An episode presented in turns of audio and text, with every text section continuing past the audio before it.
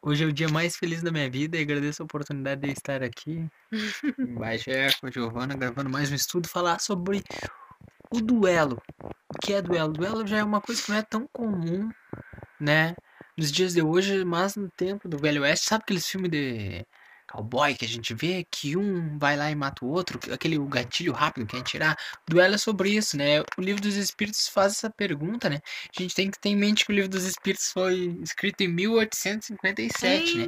Então era algo que era comum, hoje em dia não é tão comum, mas a gente pode também fazer a analogia daquela das brigas de gangue, né? Que um vai lá e mata o outro, que tem a questão da honra. Poderia fazer essa analogia. Vamos lá. Pergunta: o duelo? Uh, 757. O duelo pode ser considerado como um caso de legítima defesa? A resposta é que não. É um homicídio, um hábito absurdo, digno dos bárbaros. A questão 758. O duelo pode ser considerado como um homicídio da parte daquele que, conhecendo a sua própria fraqueza, está mais ou menos seguro a sucumbir? A resposta é que é um suicídio. suicídio. Em todos os casos, mesmo naqueles em que as chances são iguais, o duelista é culpável. Primeiro, porque ele atenta friamente e de propósito deliberado contra a vida do seu semelhante, e segundo, porque expõe a vida inutilmente sem proveito para ninguém. Então, aquela pessoa que se expõe ao duelo, ou a gente tentando fazer uma analogia para o momento contemporâneo, digamos, uma pessoa que se envolve em uma organização criminosa, sei que, e ela vai lá e troca tiro, e ela tá. É um suicídio, porque ela sabe o risco, entendeu? Então ela tá assumindo o risco né? E ao mesmo tempo é duplamente punido porque ela tá pronta para matar um semelhante, né? Aqui. A questão 759. Qual o valor daquilo que se chama o ponto de honra em matéria de duelo? A resposta é que é o orgulho e a vaidade. Isso depende dos costumes e dos usos. Cada país e cada século tem aí um modo de ver diferente.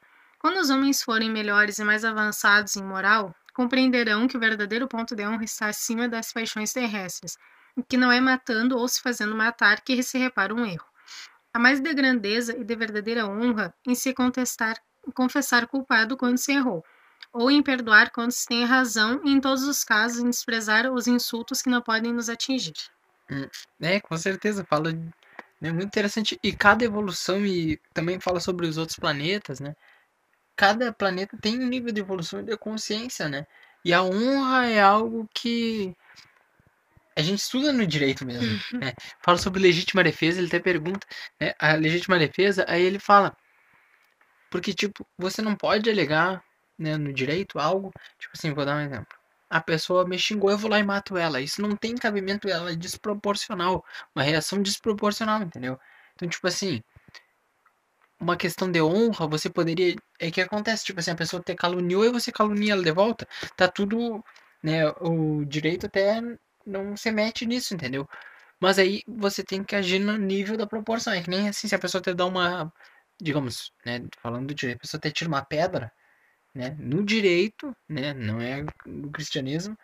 Você pode, no máximo, revidar aquela pedra. Você não pode ter uma ação desproporcional, né? Então aqui. E... Mas claro, a gente, como cristão, tem que saber que tem que dar outra face, né?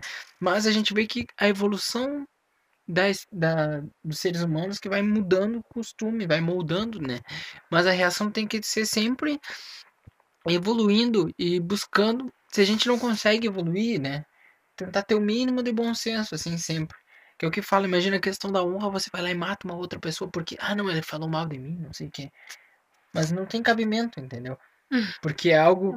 o direito à vida é o mais importante de todos, porque só Deus dá a vida e só Ele pode tirar a vida, né? É muito interessante essa parte que diz aqui, ó. A mais grandeza é uma verdadeira honra em se confessar culpado quando a gente erra, ou em perdoar o outro, né? Quando ele tem razão, admitir que o outro tem razão, né?